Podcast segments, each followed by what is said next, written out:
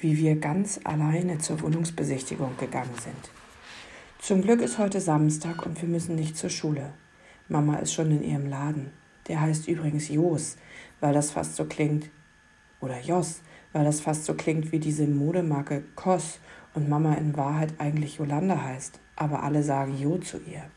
Yolanda klingt so alt, sagt Mama immer. Das passt nicht zu mir. Ich fühle mich einfach mehr wie Jo. Also ich finde das total bescheuert, weil bei Jo denkt ja jeder, dass Mama ein Mann ist. Und das ist ja noch viel schlimmer als alt.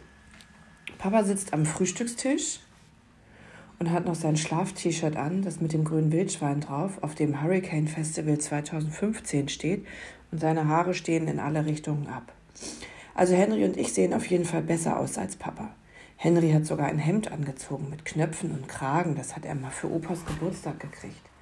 Leider hat er auch noch diese hässliche Krawatte umgebunden. Das sieht total affig aus, flüstere ich.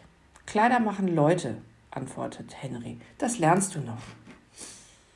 Ich krapsche schnell nach seiner Krawatte und ziehe daran, aber nur einmal kurz. Mit Ruck, weil wenn wir jetzt Streit kriegen, kommen wir vielleicht zu spät zur, Weihnacht zur Wohnungsbesichtigung. Papa, rufe ich, Henry und ich gehen auf den Spielplatz, okay? Hm, antwortet Papa. Dabei tippt er weiter auf seinem Laptop rum. Ciao, ruft Henry deshalb ganz schnell, aber leider, leider klingt seine Stimme dabei noch ein bisschen quetschig, weil er nämlich gerade erst wieder den Krawattenknoten nach unten zieht und nur so halb Luft bekommt. Wie siehst du denn aus? Ach so, jetzt guckt Papa leider doch noch hoch. Wie siehst du denn aus? fragt er Henry. Zum Glück kippt genau in, dem, in der gleichen Sekunde Bens Kakao um. Papa springt auf, als hätte ihn eine Biene in den Po gestochen und reißt seinen Computer in die Luft. Mann, Ben, ruft er, jetzt pass doch mal auf. Entschuldigung, Papa, antwortet Ben und klettert von seinem Stuhl. Ich will auch mit auf den Spielplatz. Das kann ja wohl nicht wahr sein. Wir können ja Ben auf keinen Fall mitnehmen. Der verdirbt wieder alles, das weiß ich genau.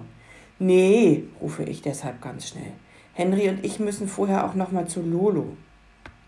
Der Spielplatz ist nämlich genau vor unserem Haus. Da darf Ben mit uns zusammen, auch ohne Mama und Papa hin. Aber Lolos Kiosk ist ein Stück weiter die Straße runter und das ist für Fünfjährige zu weit, sagt Mama. Was wollt ihr da denn schon wieder? fragt Papa und runzelt die Stirn.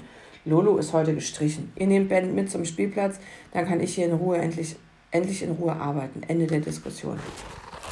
Also ich flippe gleich aus. Aber wenn wir jetzt mit Papa streiten, geht unser ganzer Plan schief. Henry und ich gucken uns kurz an und dann ruft Henry.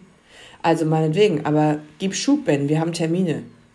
Mann, der kann doch nicht sagen, dass wir Termine haben auf dem Spielplatz.